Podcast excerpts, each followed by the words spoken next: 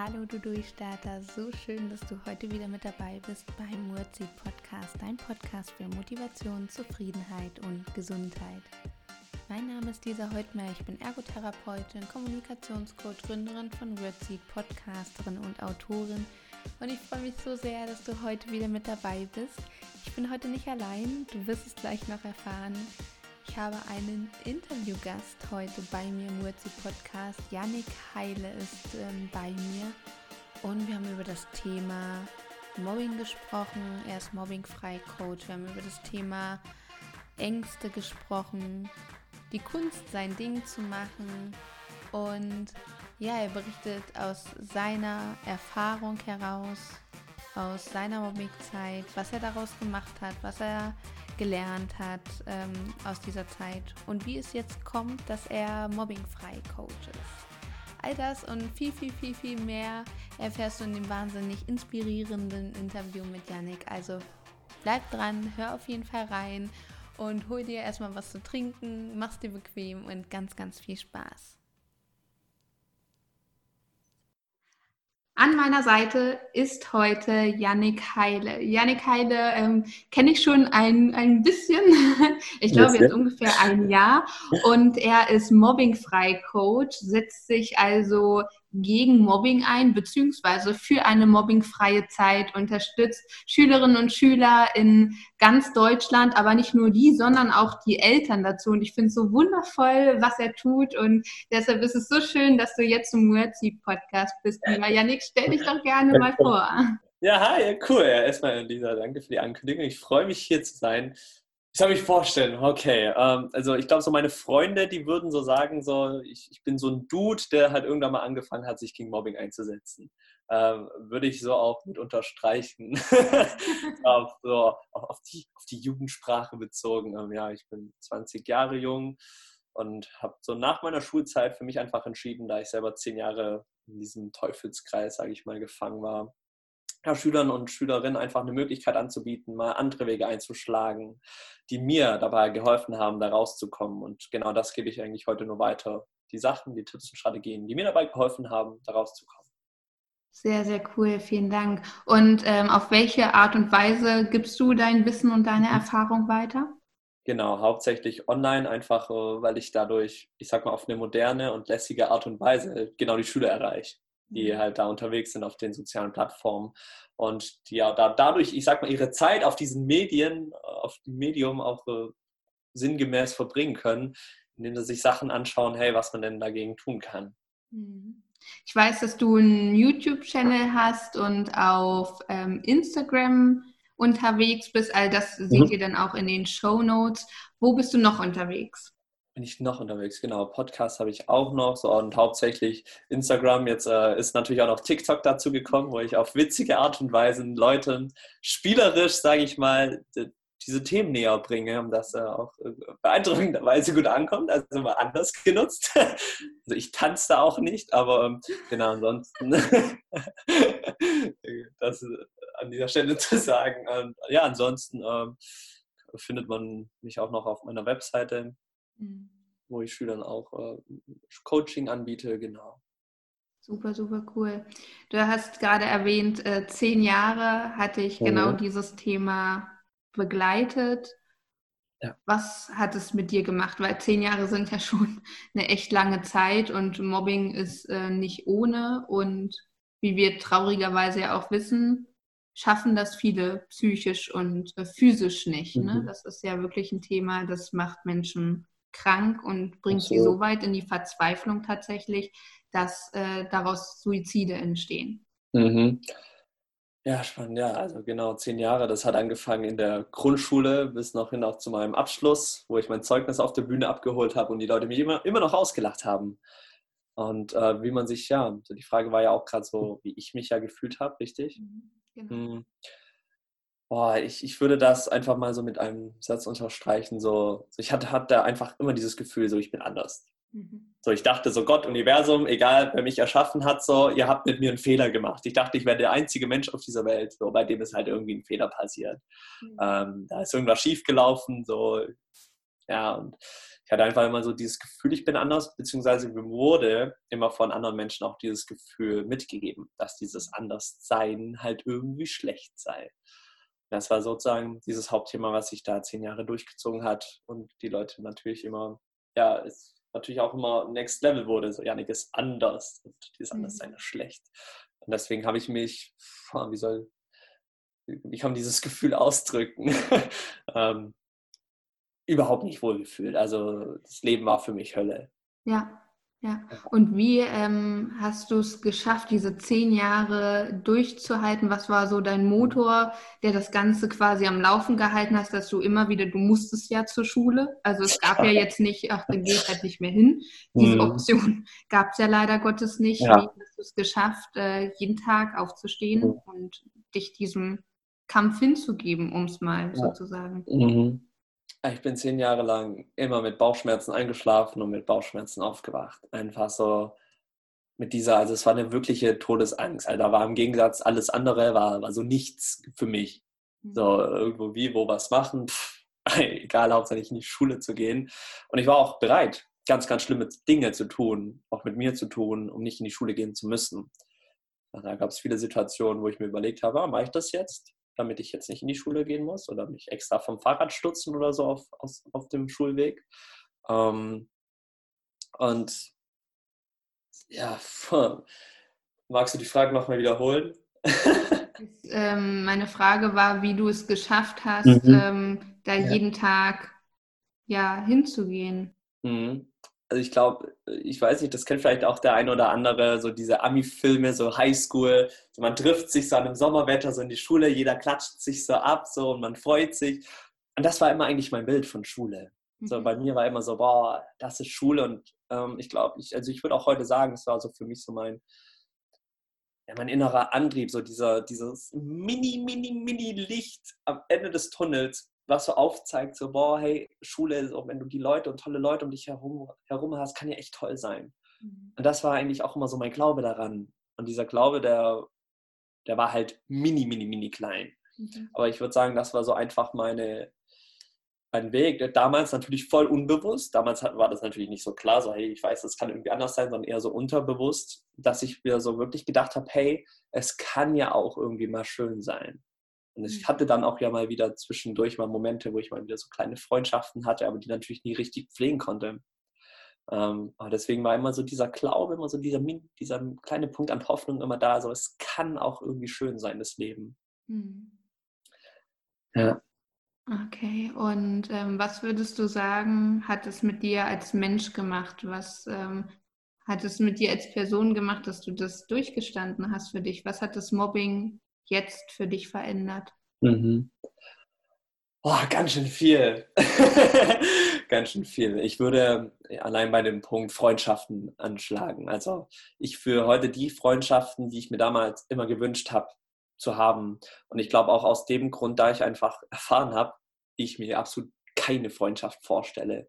Mhm ähm, so aus diesem negativen Aspekt, was mit mir gemacht wurde, wie mit mir umgegangen wurde, war für mich einfach klar, hey, so behandle ich doch, behandle ich nie andere Menschen, so wie ich behandelt wurde.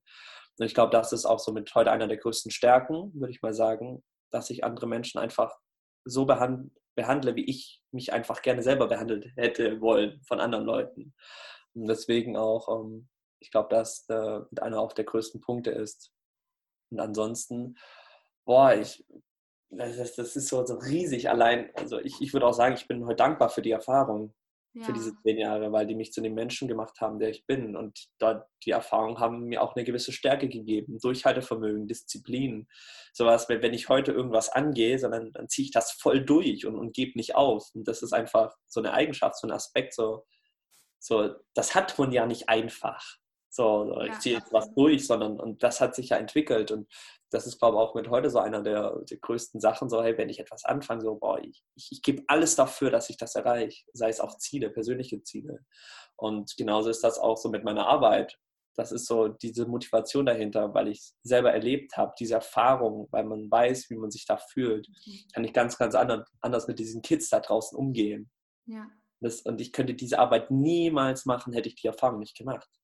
Absolut, absolut. Du hast ja da nochmal eine ganz andere Empathie, ne? weil du ja. weißt, wie fühlt man sich. Und das mit der Disziplin unterschreibe ich dir zu 5000 Prozent. Bei mir ist es genauso, weil ich immer denke, was soll passieren? Was soll noch passieren? Also es ist tatsächlich so, es wird durchgezogen. Und ich mhm. denke da auch in schwierigen Situationen ganz oft dran. Bei mir waren es keine zehn Jahre, aber die fünf Jahre haben mir auch gereicht. Und da habe ich für mich auch ähm, jetzt, wenn ich in schwierigen Situationen bin, boah, du hast das geschafft. was ist los mit dir? Los geht's. Ne? Das kann ich dir ja. Ähm, ja echt eins zu eins unterschreiben. Ja, vor allen Dingen auch dieser Aspekt, ja, gerade Ängste.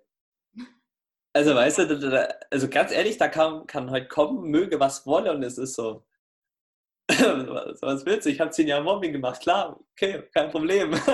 Das ist so, so ein ganz anderer Aspekt. Das ist eine andere, die psychische Belastbarkeit. Ne? Man ist ja da wirklich auch äh, zwar zusammengebrochen, aber auch jetzt retrospektiv betrachtet widerstandsfähiger äh, geworden. Man kann ja nicht jeden Tag da auf dem Schulhof zusammenbrechen. Nee. Danach zu Hause vielleicht, ne? Ja. das macht ja der Körper irgendwann nicht mehr mit, ne? Es ist ja. Total, vor allen Dingen auch dann dieser Aspekt, so, hey, ich war, da, ich war ein total negativer Mensch. Also ich dachte so, boah, Leute, so Menschen, ich war so menschenscheu, ich habe Menschen gehasst, weil ich immer nur noch dachte, jeder mag was Schlechtes von mir. Ja, selbst beim dann, Einkaufen sehe ich komisch ja. aus. Ne? Ich habe mir zehn Tage ja. überlegt, was ich anziehe. Und ich hatte dann eine blaue Jeans an, wie gefühlt 80 mhm. Prozent. Ne? Und dann weiß ich nicht, dann dachte ich, oh, vielleicht hätte ich lieber eine graue Jeans anziehen sollen. Also über solche Gedanken, also das ist ja absurd, wofür man seine Energie ja. verschwendet. Ne? Ja, Meinung anderer. ja, genau. Nur ständiger Vergleich. Was denken die anderen, was denken die anderen, was denken die anderen? Und ähm, ja, das zerstört ja völlig die Individualität. Ich habe auch immer versucht, genauso zu sein wie andere, um genau so äh, auch dazuzugehören, weil ich dachte ja. immer, die anderen mögen sie ja auch. Also wenn ich mich genauso anziehe, ja. mich genauso verhalte, genauso spreche, habe die Menschen ja am feinsten studiert. Jetzt mein Vorteil, ich sehe Menschen und kriege relativ schnell bestimmte Verhaltensmuster raus. Das wird bei mhm. dir wahrscheinlich ähnlich sein, weil es ja. quasi dein, deine Waffe war. Ja. Ja klar, total so allein das war ja mein, mein größter Wunsch überhaupt. Ey, ich wollte einfach nur dazugehören, ich wollte ein Teil von etwas sein. Und dafür gibt man natürlich dann auch so viel. Dann versucht man, also ich würde sagen, so, ich habe so diese zehn Jahre versucht, ein Mensch zu sein, der ich nicht bin. Mhm, genau, ich auch. Einfach nur, weil ich dazugehören wollte. Ich wollte irgendwie es den Leuten ja recht machen.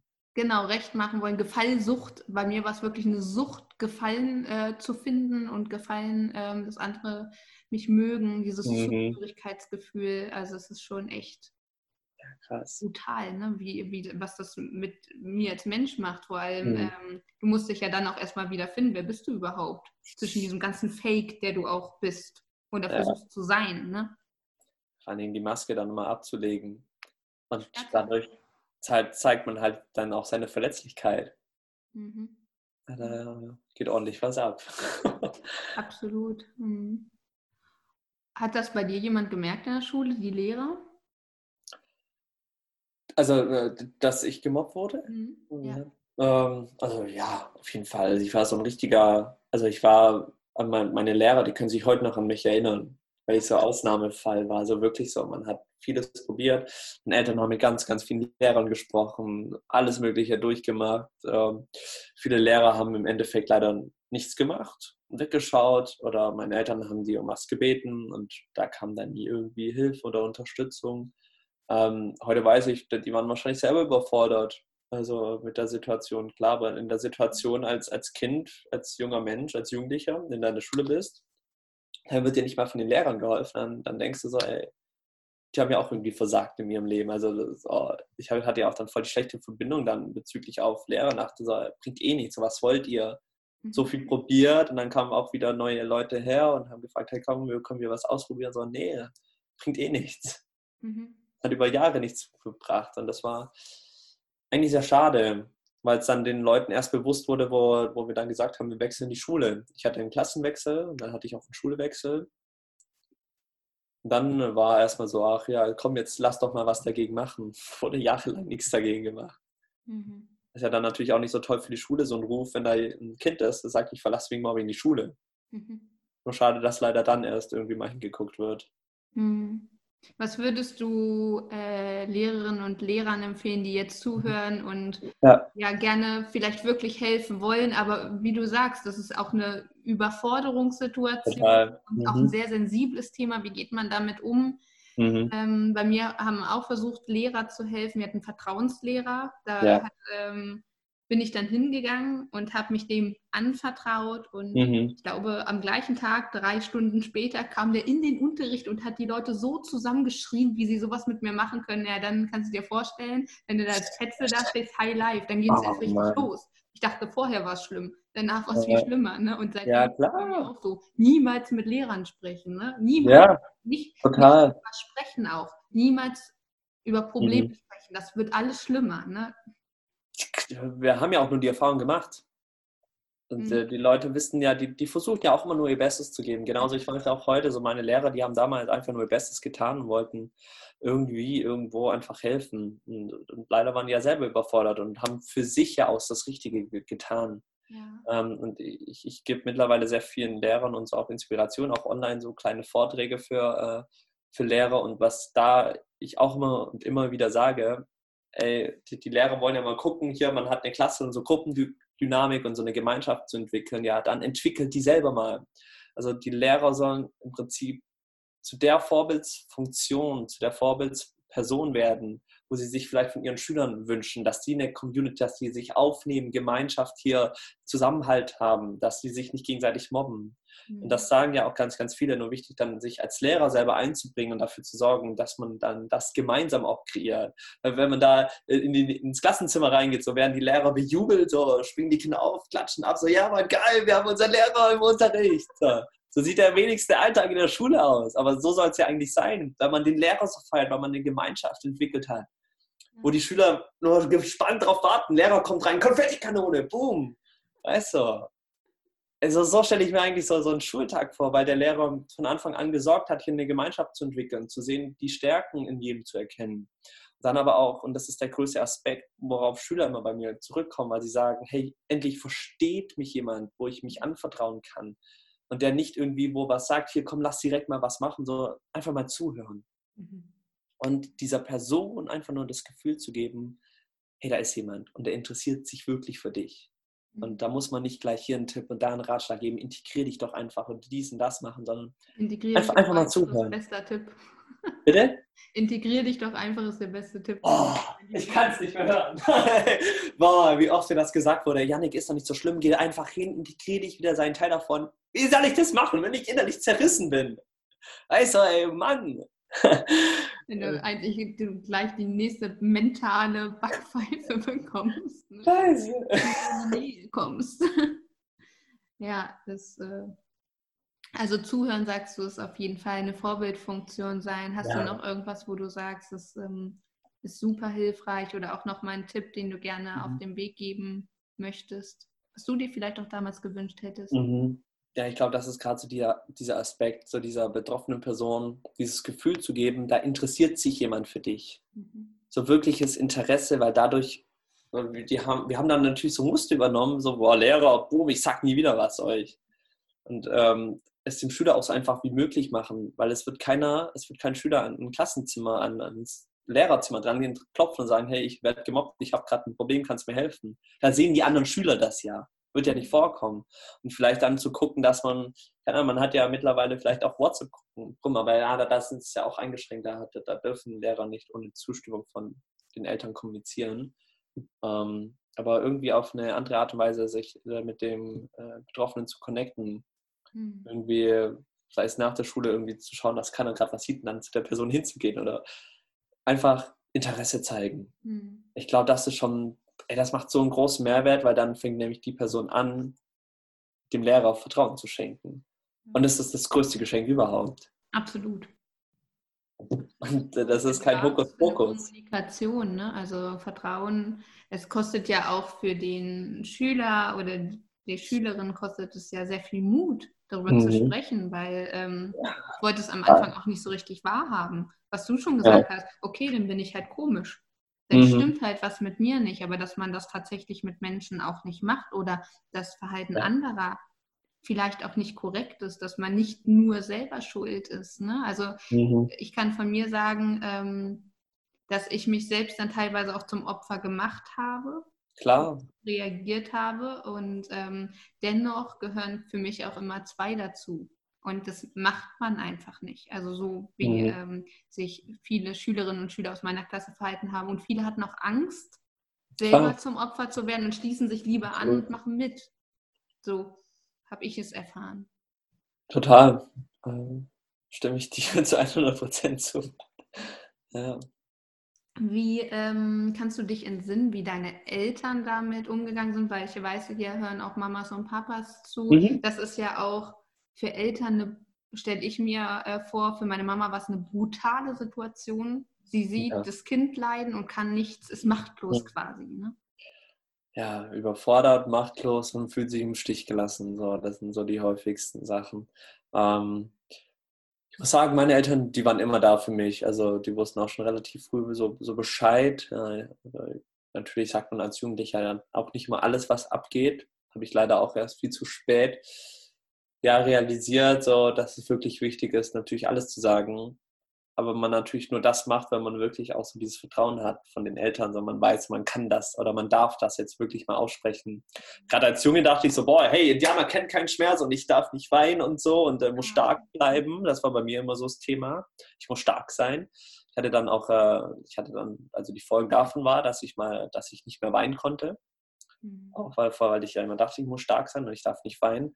Ähm, und das ist dann halt auch so ein Aspekt, ich sag mal bezüglich dann so, so den Eltern, dass die genauso wie die Lehrer äh, dem Kind das Gefühl geben, hey, ich interessiere mich für dich, genauso auch äh, die Eltern das machen können hinzugehen und man, man merkt ja als Eltern, man spürt da ja, dass da oft irgendwie was ist. Man hat ja so eine Connection einfach.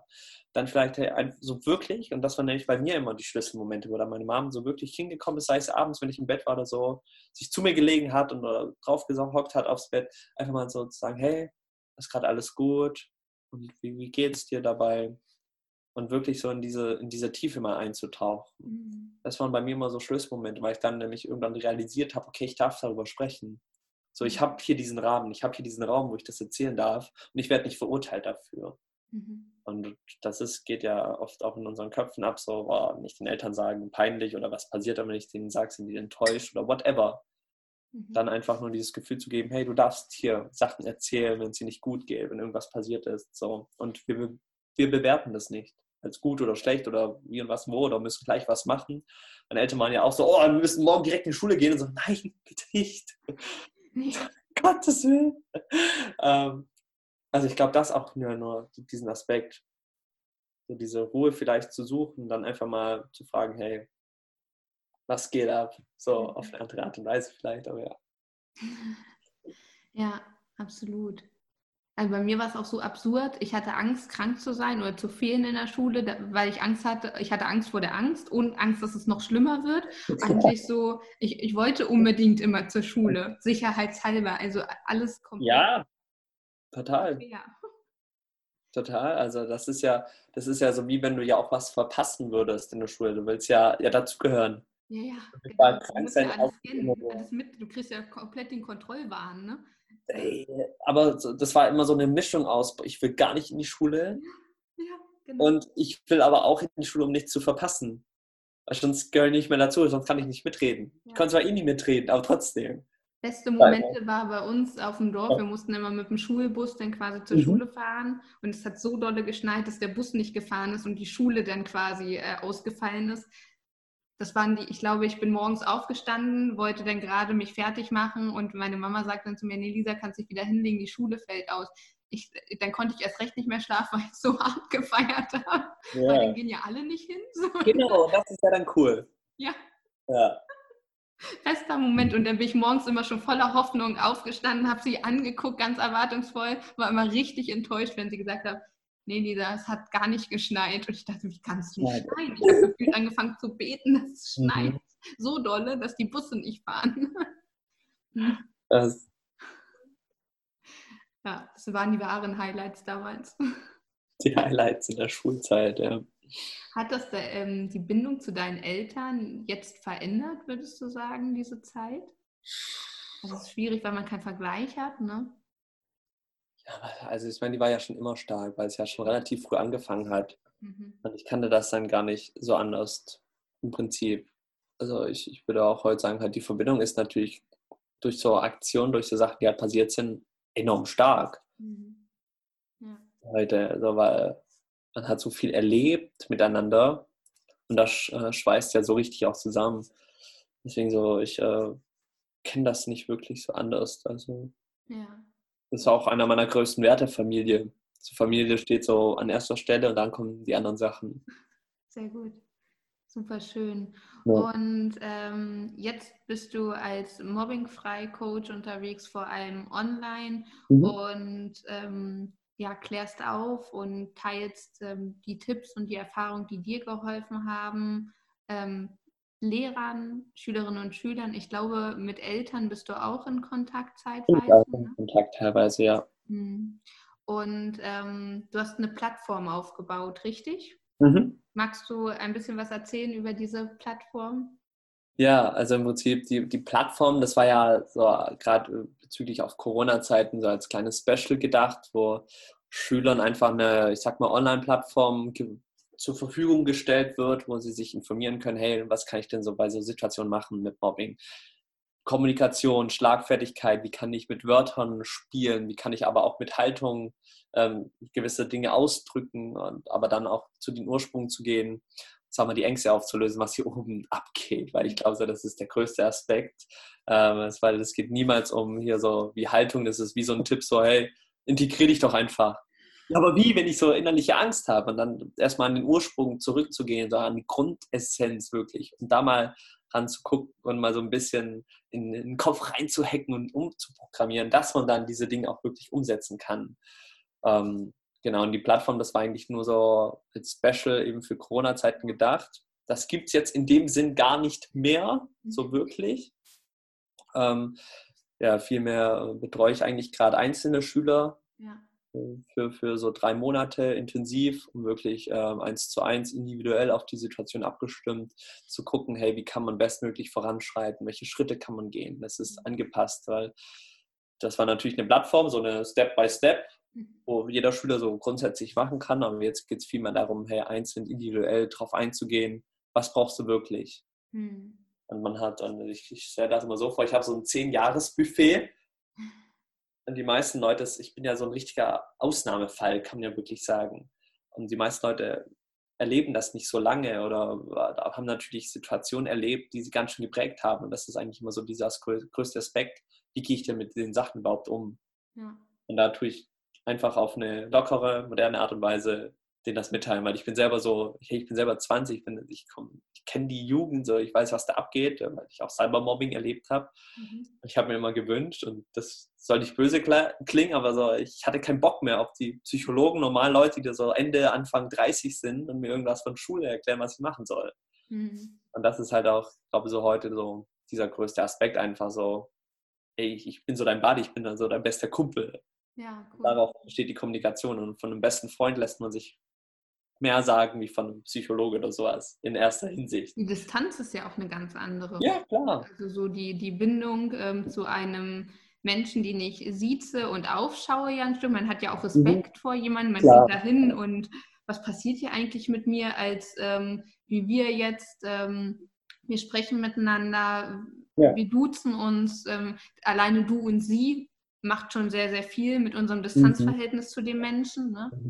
Und entscheidet auch meiner Meinung nach erheblich darüber, wie spreche ich und was mhm. sage ich. Ne? Total. Wie nimmt das der Gegenüber auch auf? Mhm, richtig. Ja. Ja, mega. Ah, spannend. ja. So schön. Wann war für dich klar, dass du äh, so nach der Schule gesagt hast, okay, ich habe jetzt den Mut, ich mache das jetzt, ich gehe jetzt raus. Ähm, kam das unmittelbar oder ist das erst über die Zeit, auch die Distanz und mhm erst entstanden? Wie war das für dich? Du hast ja gerade noch gesagt, okay, du hast dein Abschlusszeugnis äh, abgeholt, bist da auf diese Bühne gerannt quasi und selbst da war immer noch die Situation da. Ich kann mir vorstellen, du gehst da nicht raus und sagst, äh, okay, ich bin jetzt so selbstbewusst und jetzt ist alles, ist alles geheilt, ich bin hier voll in meiner Kraft. Ja. Keine Selbstzweifel mehr. Wie war das? Mhm. Ja, also ich habe dann so ein typische Ausbildung angefangen als Mechatroniker. Ich da, also ich bin extra nicht in eine weiterführende Schule gegangen oder Abi machen, weil für mich kam Schule überhaupt nicht in Frage. also dir. null. Ähm, leider, was ich zu dem Zeitpunkt nicht wusste, weil ja nie wirklich aufgeklärt worden ist, so wie sieht es in der Ausbildung wirklich aus, wie was, wo. Ich wusste ja nicht, dass man auf eine Berufsschule gehen muss. Und das war dann so ein kleines Problemchen. Als ich dann diese Ausbildung angefangen habe und am zweiten, dritten Tag so, wie, wir müssen in die Schule gehen? Ich dachte, ich kann hier arbeiten. Aber äh, das war echt faszinierend. Also ich komme auch so aus dem Dorf und äh, für mich war das nur selbstverständlich. Also wurde auch nie darüber geredet, dass man in Ausbildung auch noch zur Schule gehen muss. Ähm, oder halt auf eine andere Art und Weise dachte ich, es findet vielleicht in einem Ausbildungsraum und so statt, dann sind da drei, vier Leute und so und das war's. Ähm, und für mich war dann aber relativ klar, ich habe dann Ende der drei Monate, man hatte so drei Probemonate, äh, habe ich dann abgebrochen. Dann habe ich mich wirklich so, ich sag mal, auf so eine Reise begeben. Und meine Eltern, die waren halt immer, die, die haben meinen Rücken gestärkt, die haben gesagt, ey, such einfach, worauf du Bock hast. Wir stellen dir Sachen zur Verfügung, aber schau halt einfach, dass du irgendwie irgendwo was machst, dass du dich informierst, dass du schaust, was macht dir Spaß oder wie kannst du dich weiterentwickeln, was machen und so.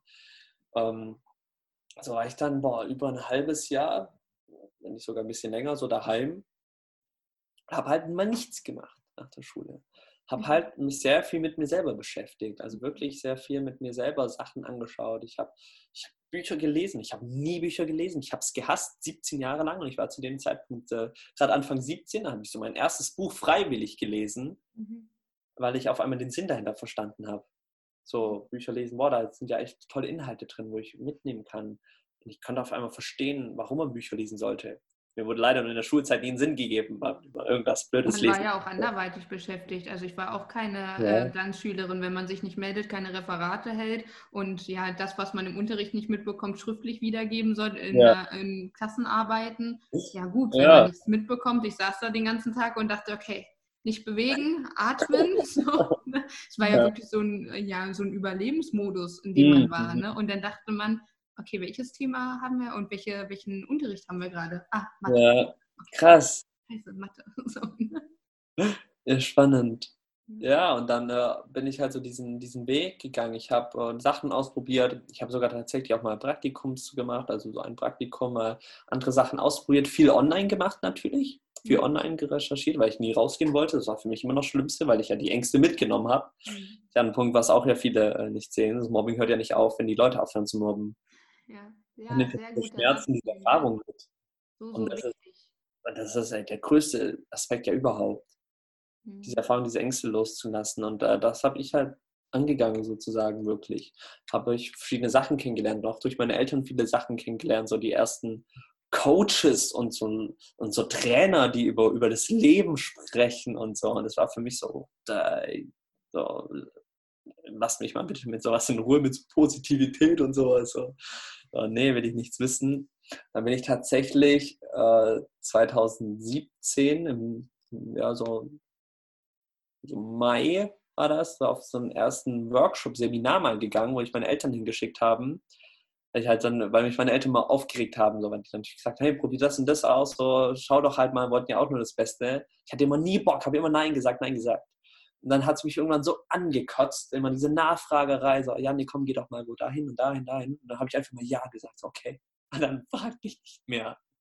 Dann äh, bin ich echt nach über einem halben Jahr, wo die immer so gesagt haben, mach doch mal, mach doch mal was, da zu einem so einem Workshop gegangen, wo es so ein bisschen so also Erfolg ging, um so ein bisschen Fülle in sein Leben zu bekommen. Ich hatte, ich dachte halt nur so Erfolg, okay, da wird halt ein bisschen darüber geredet, wie man vielleicht erfolgreich irgendwie im Leben sein kann oder so.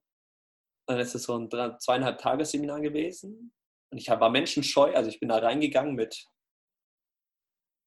bitte keiner spricht mich an, lasst mich einfach in Ruhe. Und dann bekomme ich in diesem Workshop, wo ich da sitze, auf einmal wie so ein anderes Weltbild so vorgeklatscht. So, ich bin verantwortlich für mein Leben, so wie verantwortlich ich bin. Ich, bin jetzt, ich soll jetzt verantwortlich dafür sein, dass ich gemobbt worden bin und so weiter. So Schwachsinn, wo dann hochkam. Und so hat sich das dann durchgezogen. Und dann und dann gab es so einen Moment, wo mir halt, wo mir selber so wirklich klar wurde, krass. Ich so, Janik, eigentlich lebst du dein Leben jahrelang gerade nur für andere Menschen. Mhm. Und das war so ein richtiger Klickmoment. Und klar, mir haben andere Leute immer gesagt, hey Janik, ist doch dein Leben, nimm doch dein Leben in die Hand, geh da raus und so. Aber da, ich habe es da zum ersten Mal verstanden, mit 17 ja. verstanden. Verstanden, so krass. Ich habe wirklich mein Leben. Und dann war das Event vorbei und meine größte Leidenschaft war immer so Social Media. Das hat so mit 14, 15 angefangen, habe ich geliebt. Und dann ähm, bin ich nach, nach, bei dem Seminar bin ich nach Hause gegangen und dann hat diese Unaufhaltbarkeit so angefangen.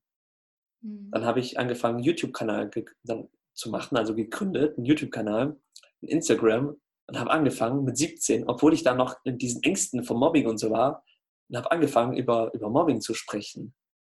Tipps, Sachen mitzugeben, wie ich mich gefühlt habe, wie ich mich fühle, was man so macht und alles so drum und dran. Und dann war für mich irgendwann klar, wo dann die ersten Rückmeldungen kamen von so Schülern, von so 15-, 16-Jährigen, die geschrieben haben, krass, endlich mal jemand, der mich versteht. Seit fünf Jahren bin ich bei psychologischer Betreuung und das gemacht und das gemacht und Schulwechsel da und Therapeuten tieren dadurch. Und dann kommt da so ein 17-Jähriger, der einfach nur teilt, wie es ihm geht, wie er sich fühlt und was so abgeht. Und die Leute sagen so, krass, jemand, der mich mal versteht. Mhm. Und es war für mich dann so, what the fuck, so, ach, mir geht es ja auch nicht mehr allein nur so. Ja. Und ja, und so hat dann dieser Weg angefangen. Mhm. Dann habe ich gesagt, so auch zu meinen Eltern gesagt, so, so ich will anderen Schülern so das mitgeben. Weil ich war dann so wirklich auch unaufhaltbar im Thema wie Ängste überwinden, so mit 17. Ich bin nie in den Club gegangen. Ich bin mit 17 und wir, ich komme hier aus so einem kleinen Dorf hin, wir haben so unsere, unsere Bauerndisco, also wo alle sind. Wo, da, sind alle Leute. Wenn man da reingeht, da triffst du die ganzen Leute von der Schule. So, also ich ich bin da nie reingegangen. Ich weiß, ich weiß ja, wenn ich da reingehe, so, das, ist der Tod, weißt du. Du triffst die ganzen Leute von der Schule, die Mobber, die Leute, die fertig gemacht haben über Jahre. Dann habe ich aber für mich festgestellt und auch einfach herausgefunden, ich habe keinen Bock mehr mit diesen Ängsten zu leben. Und dann hatte ich, ich, war ich so radikal, dass ich gesagt habe, ich mache alles, um diese Ängste wegzubekommen. Dass ich mein Leben einfach wirklich leben kann. So, ich wollte ich wollt jetzt mein Leben so selber in die Hand nehmen. Und dann bin ich eines Abends in diesen Club gegangen komplett alleine, ohne Alkohol. Und der ist so einen Kilometer von uns hier weg, also gar nicht so weit, kann ich hinlaufen. Auf dem Weg dahin, klatschnass war ich, komplett voll geschwitzt, weil mein Körper so reagiert hat. Und ich hatte richtige Todesangst. Ja, das war eine Todesangst. Und ich stand da an, so meinen mein Ausweis so gezeigt. Ich bin in diesen Club reingegangen. Alleine, ohne Alkohol, habe mich auf die Tanzfläche gestellt und habe getanzt. Und da waren die ganzen Mauer um mich herum, die mich angeguckt haben, die mich ausgelacht haben, die auf mich gezeigt haben. Aber es war mir egal. In diesem Moment hatte ich das erste Mal dieses Gefühl von Freiheit. Und ich habe dann mit 17, oder da durfte man natürlich nur bis 12 Uhr im Club bleiben, ich habe mit 17 getanzt, wie ich noch nie getanzt habe. Ich habe mich wahrscheinlich scheußlich bewegt, aber es war mir so egal, weil ich diesen Moment gefühlt habe. Weil ich in dem Moment, wie ich angefangen habe und es durchgezogen habe, da war Freiheit da habe ich diesen Aspekt gebrochen von, ey, mir ist egal, was die anderen über mich denken. Mhm. Weil ich mein Leben gelebt habe, weil ich gesagt habe, das ist mein Leben und wenn ich Bock dazu habe, dann mache ich das. Krass. Und haben die Leute dadurch vielleicht aufgehört? Nee, nicht wirklich. Haben natürlich weitergelassen, hatten ihre Freunde. Aber es war mir egal. Mhm. Und ich hatte das erste Mal eine richtige Lebensfreude. Mhm.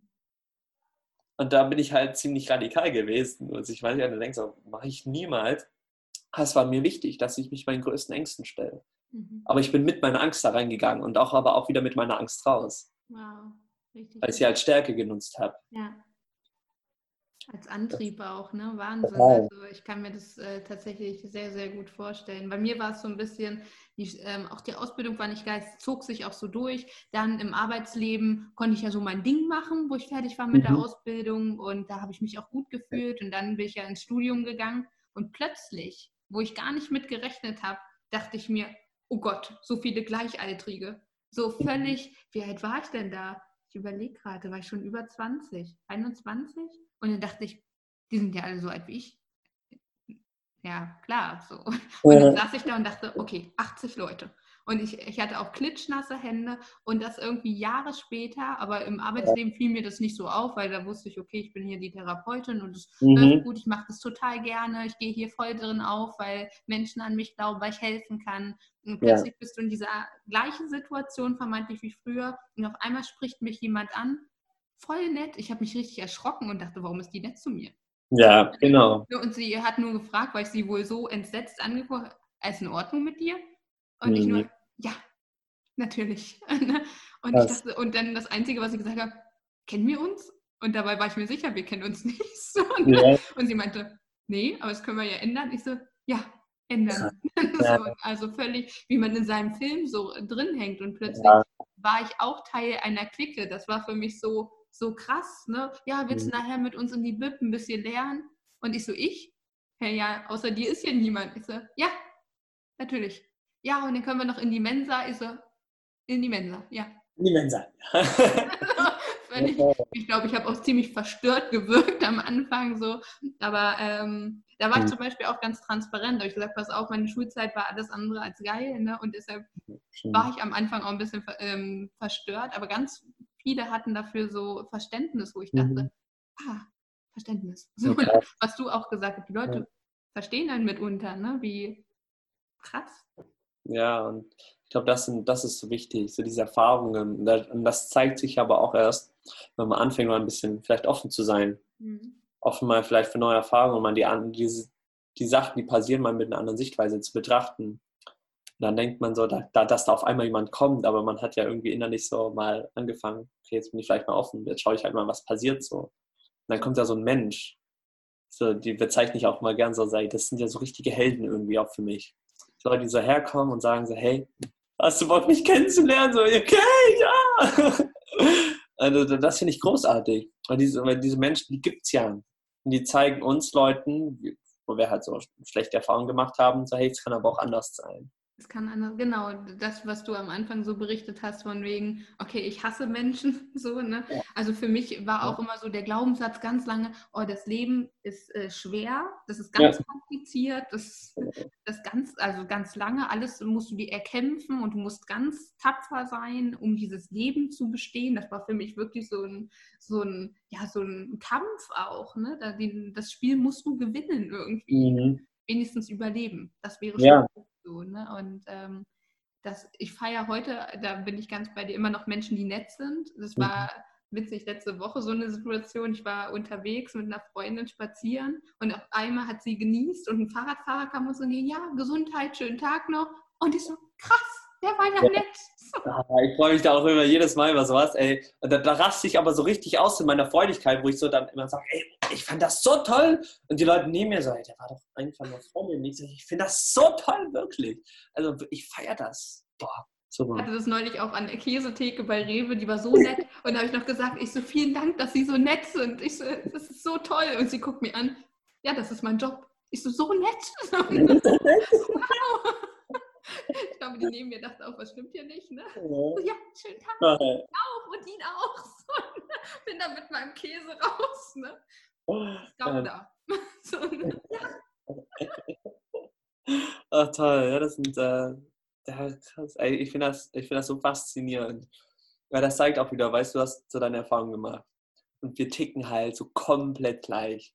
Also was halt so komplett, aber so richtig ähnlich halt auf die Aspekte so vom Leben und wie und was und wo das ist ja so faszinierend und das zeigt ja auch so, hey, man ist mit so Sachen nicht alleine.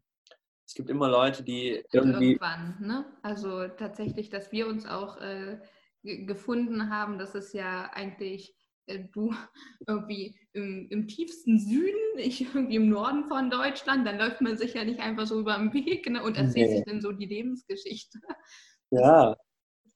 Die Fügung quasi es ist so faszinierend und das zeigt ja auch wieder so, hey, es gibt immer irgendwie Leute, die, also man ist nie alleine mit seinem Problem oder so, wie man sagt.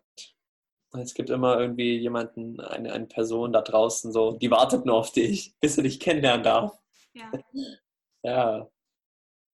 Und das ähm, Coole ist ja auch tatsächlich, ähm, dass bei uns beiden zum Beispiel der Fall ist, dass aus dieser sehr, sehr prägenden Zeit unser, ja, unsere jetzige Bestimmung quasi daraus geworden ist, damit, womit wir jetzt Zeit äh, verbringen. Für mich ist es zum Beispiel auch wertschätzende Kommunikation bzw. gesunde Kommunikation, dass es mir so wichtig ist, wie die Leute miteinander umgehen. Mhm. Und für dich, äh, du da direkt am Kern ansetzt und sagst, äh, hallo, ne? wir machen hier mal was und unterstützt quasi die Schülerinnen und Schüler. Also aus der ähm, ja quasi aus der schwierigsten Zeit jetzt mhm. alles rausgeholt, ähm, was jetzt quasi unser unser Leben bestimmt. Ne? Ich weiß noch, wo ich ja. mich bei Instagram angemeldet habe, da dachte ich, äh, ich habe mich überall abgemeldet, bloß nicht. Ich habe ein anonymes Leben geführt und dann mhm. hatte ich die Idee, Wordseed zu gründen und da dachte ich, ja, Social Media Marketing, ne? wenn du Reichweite willst. Und ich saß ja. vor meinem Handy und dachte mir, okay, wir machen das jetzt, das ist kein mhm. Problem. So, stehe ich drüber, stehe ich drüber.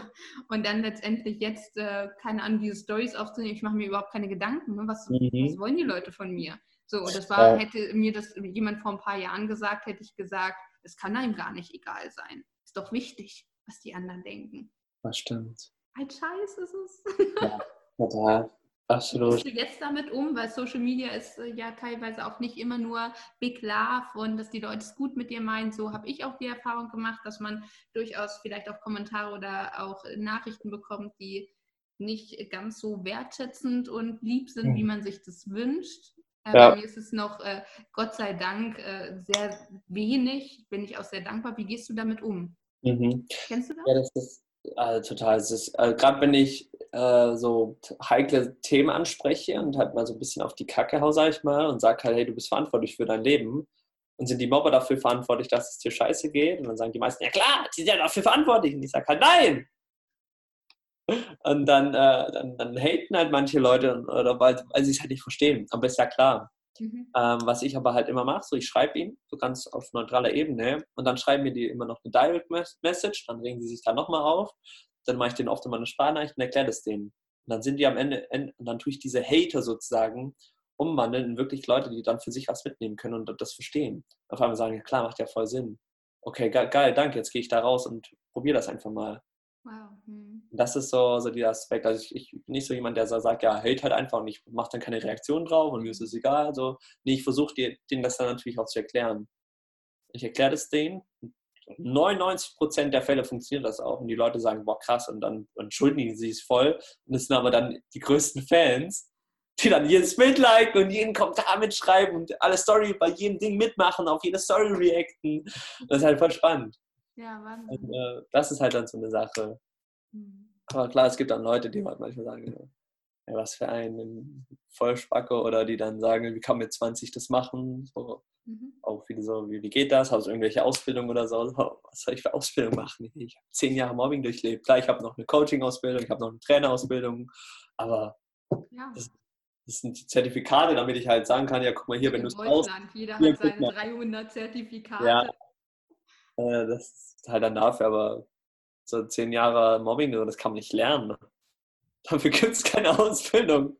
Ich wollte gerade sagen, da kannst du einen Doktortitel haben, das macht dich nicht menschlicher. Also damit, ne, also das ist halt, äh, Ausbildung ist, ist, schön und gut. Und was du mhm. auch gesagt hast, ja, eine Coaching-Ausbildung, eine Trainerausbildung, natürlich ähm, eignet man sich auch ganz viel an, aber letztendlich mhm. ist es wirklich, ja, unser Charakter und unsere Individualität. Ich habe noch nie erlebt, dass irgendjemand ein Bild geliked hat oder im Coaching dann.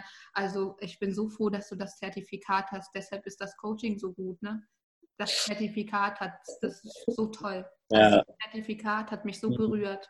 Habe ich noch ja. nicht erlebt. Also wenn ja. das jemand von euch da draußen mal erlebt hat, schreibt uns gerne. ja. Ja. Sehr, sehr schön. Ich habe drei Abschlussfragen. Möchtest du zuvor äh, gerne noch was loswerden oder bist du gespannt auf die drei Fragen? Ja, lass mal die drei Fragen angehen. Um Gottes Willen. Janik hat die Fragen zuvor noch nicht gehört. Deshalb seid gespannt, wie er antwortet. Er konnte sich nicht vorbereiten. Er konnte keine Ausbildung dazu belegen, um das mal ganz Kannst du nicht machen? Kein Workshop gemacht, nichts, nichts. Ja. Und ähm, zwar ist meine erste Frage, was ist auf deinem Lebensweg, den du jetzt äh, schon hinter dich gebracht hast, dein größtes Learning? Schöne Frage erstmal. Vielen Dank. Boah, mein größtes Learning. Hm, ich glaube, mein größtes Learning ist einfach ähm, diese, dass wir alle irgendwie doch gleich und alle anders sind. Im Sinne von, weil mir ja immer das Gefühl gegeben worden ist, ich bin anders und dieses Anderssein sei schlecht. Ähm, ist so, ich sag mal so, diese größte Sache einfach zu, zu realisieren, egal wie anders jemand ist, so, man, man, man kann sich, so, das ist ja so wertvoll. Mhm. Dass jeder sich aber auch genauso akzeptiert und dass man dadurch eine Gemeinschaft kreieren kann, die ja unfassbar ist, weil genau jeder Einzelne erkennt, dass er irgendwie anders ist. Dann diese Andersartigkeit genutzt wird. Hm. Ich glaube, das ist so eine Sache, wenn man das versteht und ich auch selber verstanden habe, dann kannst du mit Menschen ganz andere Sachen machen. Dann, dann kann man Projekte starten, dann kann man da rausgehen, Sachen machen, wo man Bock drauf hat und man ergänzt sich. Mhm. Aber man ist nicht so, hey, du bist anders und deswegen mache ich nichts mit dir, sondern man versteht, dass derjenige vielleicht anders ist. Sei es äußerlich, whatever, innerlich, andere Meinung, Weltbild, whatever. Aber man merkt, dass man dadurch etwas kreieren kann. Mhm. Eine ganz, ganz andere Art und Weise. Ja. Da liebe ich auch deinen Spruch. Ich habe dich neulich auch in, einem, in einer Podcast-Folge zitiert. Anders ist das neue cool. ja, absolut. Das ist äh, so mein Slogan, den ich äh, sehr, sehr lange jetzt so mit mir mittrage eben genau zu verstehen, dass dieses authentische Anderssein, wenn jeder einfach so ist, wie er ist, dann ist er cool genug. Darauf wurde ich auch angeschrieben, denn bei Instagram, anders ist das neue cool, das äh, geiler Spruch. habe ich gesagt, ja, da muss ich mal jemanden zitieren. ja, also das, das, ist ja auch so ein richtiger, also das ist ja bei, mit unter meinen Freunden jetzt auch so, irgendjemand macht mal was komisches und dann macht man vielleicht so, äh, und dann sagt derjenige aber, hey, anders ist das neue cool, dann ist das so, ach ja klar, stimmt, dann ist das ist wie so eine Ausrede. So ja. für irgendwas, wo man Komisches macht oder so. Alles ist neu. Das ist so, ja, okay. Egal. Egal. Egal. Sehr, sehr cool. Vielen Dank für die schöne Antwort. Ready für die zweite Frage? Yes. Ähm, was würdest du dem kleinen Yannick mit auf den Weg geben? Was würdest du ihm gerne sagen, egal in welchem Alter? Stell dir vor, du würdest ihn nochmal treffen mit der Erfahrung von heute. Was würdest du ihm sagen? Auch wundervolle Frage. Hm. Boah. Hm. Es ist immer einfach zu sagen, so, ja, ich glaube, ich würde damals sagen, so, hey, es wird schon alles toll und so. Und das würde ich vielleicht damals so sagen, ja, klar. Aber, boah, was, was würde ich. Aber wenn ich jetzt vielleicht mal so auf meine Grundschulzeit zurückschaue und ich sehe da so den, der Janik, der in der Grundschule ist, ich würde ihm so vieles sagen. Ähm, ich glaube, so eine Sache, die ich ihm sagen würde, wäre einfach so, es ist, wenn Situationen kommen, die sind kacke und du willst oft aufgeben, aber so ver verliere dieses kleine Licht am Ende des Tunnels nicht. Mhm. So, ich glaube, so dieses mini, mini, mini, mini, mini Licht, so verlier es nicht. So, lass das so dein Wegweiser sein. Und geh dem nach. Ich glaube, das wäre so eine Sache. Und die würde ich, glaube damals nicht verstehen. Aber ich glaube, so unterbewusst und wenn ich das dann irgendwann mal so realisiere, ja, ich glaube, das wäre so eine Sache. So schön. Dritte Frage. Was ähm, müsste sich deiner Meinung nach in unserer Gesellschaft ändern? Ich glaube, das war dieser erste Punkt, den ich eigentlich auch schon gesagt habe. Ich glaube so, dass man weggeht von diesen, hey, wir müssen alle gleich sein und hier werden in der Schule vorbereitete Fließbandarbeiten zu machen und so. Nee, ich glaube, was sich ändern sollte, wäre dieses, jeder darf anders sein und jeder darf seine Einzigartigkeit ausleben und erstmal verstehen, dass dieses Anderssein nicht schlecht ist, sondern einzigartig, was uns ja so unvergleichlich gegenüber allen anderen Menschen macht. So, hey, wir alle, wir haben einen Daumenabdruck, sonst gibt es nur einmal. Das heißt, wenn wir mit unzufrieden sind mit irgendeinem Muttermal, whatever, so, hey, wir sind so voll einzigartig, so voll, das ist unser Alleinstellungsmerkmal. Mhm. Dann zu verstehen, dass wir aus dieser Einzigartigkeit heraus kreieren können, dass wir daraus eine Gemeinschaft kreieren, weil nämlich jeder Einzelne versteht, dass jede, jede einzelne Person wichtig ist ja.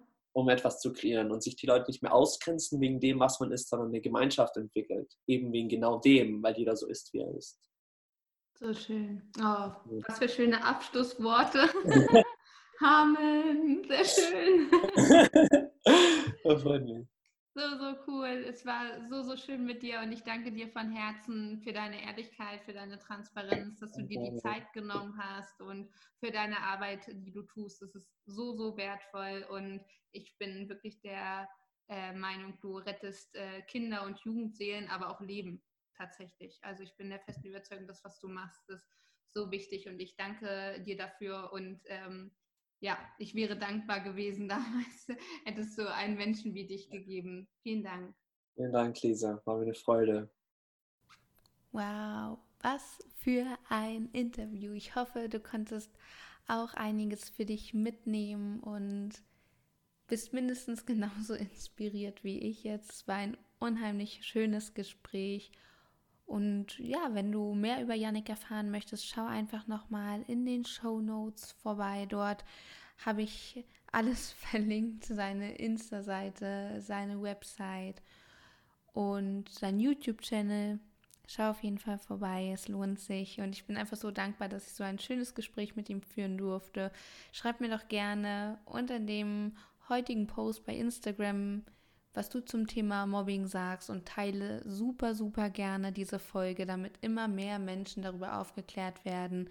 Es ist so wichtig, da transparent drüber zu sprechen, aufzuklären und immer mehr Menschen zu erreichen. Deshalb teile es super, super, super gerne.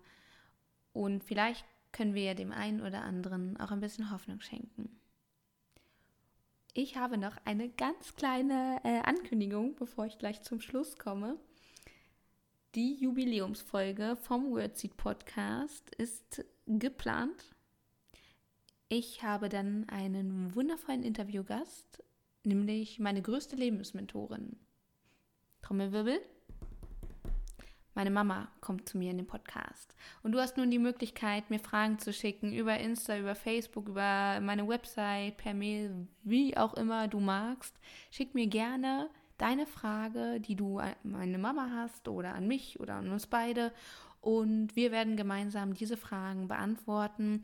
Die Fragen werde ich anonym vorlesen. Das heißt, du brauchst dir überhaupt keinen Kopf machen. Ich äh, lese nicht vor, von wem die Frage kommt. Und ja, ich freue mich auf deine Frage, mach auf jeden Fall mit, sonst kann ja die Folge nicht zustande kommen, wenn wir keine Fragen haben. Hm? Ist ja logisch. So sieht's aus. Ich freue mich auf jeden Fall wahnsinnig über deine Nachricht und wünsche dir alles, alles, alles Gute für dich von Herzen umarmen. Bis nächste Woche, deine Lisa. Ich habe es schon bis hier